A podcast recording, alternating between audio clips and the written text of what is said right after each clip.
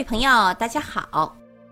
在我国的河西走廊中部，祁连山和胭脂山之间，有一片美丽的大草原。这里土地肥沃，水草丰茂，蓝天白云下，时不时有成群的马队呼啸而过。这就是飞升中外的远东第一马场，闻名世界的山丹军马场。自汉武帝在此屯兵养马以来，山丹军马场已有两千多年的历史了。如今，山丹军马场已经成为我国乃至世界上最大的骏马繁育基地。山丹军马场位于甘肃省河西走廊，祁连山冷龙岭北麓，山丹县南部的大马营草原。山丹军马场地处在黑河水系和石羊河水系的分界处。石羊河水系有西大河和东大河上游一棵树沟、敖包沟；黑河水系有马营河的支流白石崖沟、后烧沟、大香沟、小香沟，以及黑河水系的另一个支流童子坝河。这两大水系为山丹军马场提供了丰富的水源，而军马场所在的大马营草原就在这些河流作用下的冲积平原上。山丹军马场属于高原寒冷半湿润的气候，寒暑变化剧烈，具有明显的大陆性气候的特征。这里大致可分为干旱、半干旱。半湿润、湿润四个气候区，气温低，气候寒冷，昼夜温差大，无霜期短，冬季漫长，春秋相连，无明显的夏季。降水量少而集中，蒸发量大而强烈，日照充足，辐射强度大，大多刮西北风，冬春季多风沙天气。受海拔、气候、水量的变化，山丹军马场从北到南，植物的群落呈现出带状分布。典型的草原带主要植物有针茅、鸡鸡草、赖草、扁穗冰草、冷蒿、小叶黄芪等。有毒有害的植物是碎马草、狼毒。白头翁等草甸草原带主要植物有披剪草、老芒麦、鹅观草、早熟禾、胎草、松草等等。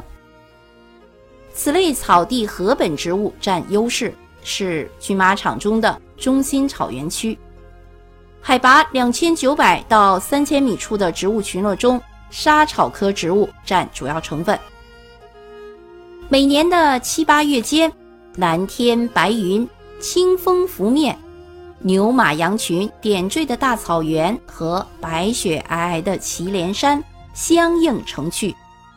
一望无际的金黄色的油菜花耀眼夺目，悠悠花香随风飘荡，令人产生回归自然，仿佛置身于仙境的感觉。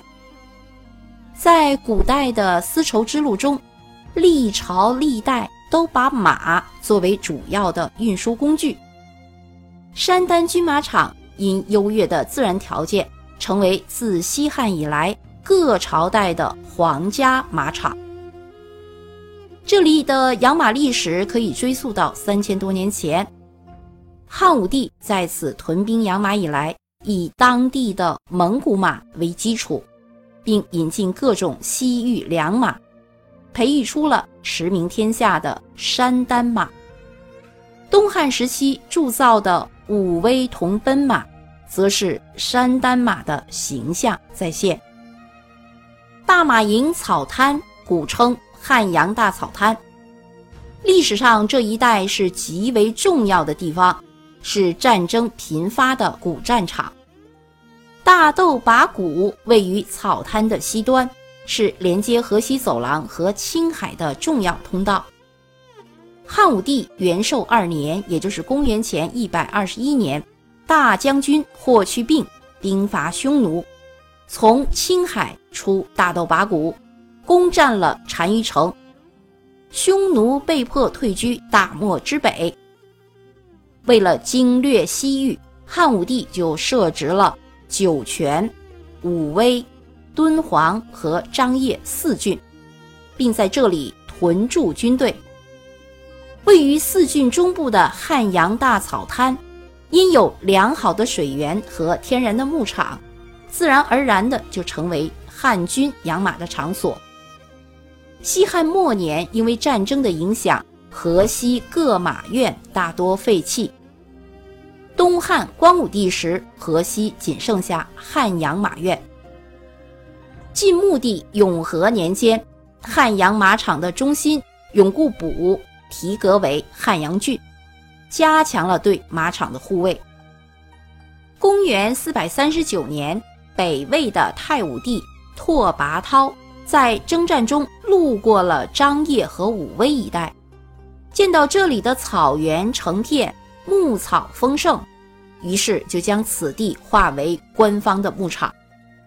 隋文帝开皇二年，大将屈突通奉命恢复河西地区的军牧场。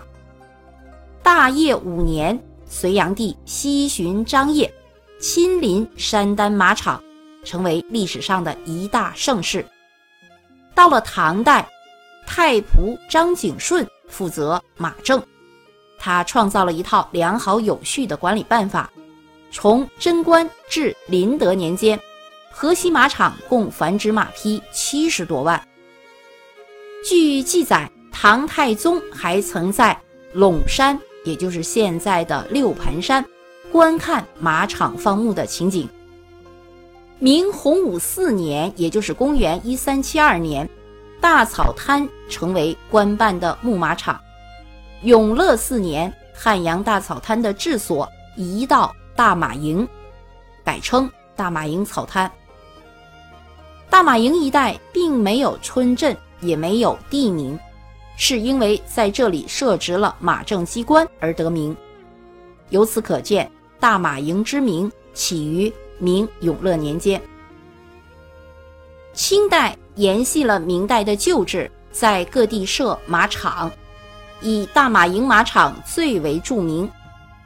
萧庆七年，也就是公元一八零二年，大马营马场的存栏马匹有一万七千五百匹。晚清时期，因时局动荡，大马营草滩也随之衰败。到了民国八年，政府重新开始经营马场，次年定名为甘肃种马牧场。一九二九年起，这里成为西北军阀马步芳、马步青的私人马场。一九四零年，这里才重新被民国政府接管，后组建为山丹军牧场。一九四九年的八月，兰州解放。九月二十一日，中国人民解放军抵达了大马营，完整的接管了马场，从此。大马营马场成为中国人民解放军的军牧场。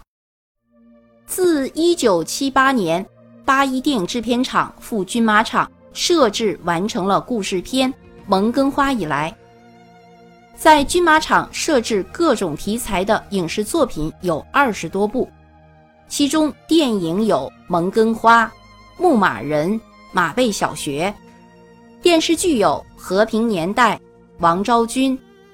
风光片有《胭脂风流》《丝绸之路》《牧马人之恋》《丝路绿宝石》等等。二零零一年，山丹军马场整体移交给中国木工商集团总公司管理，实现了由军队保障性单位向社会化企业的转变。目前，山丹马场以祁连山生态保护为核心。依托雪山草地的优质自然风光，开展以生态旅游、草原休闲旅游活动为主的山地草原自然观光游和休闲度假游。好，各位朋友，甘肃山丹军马场就为您介绍到这里，感谢您的收听。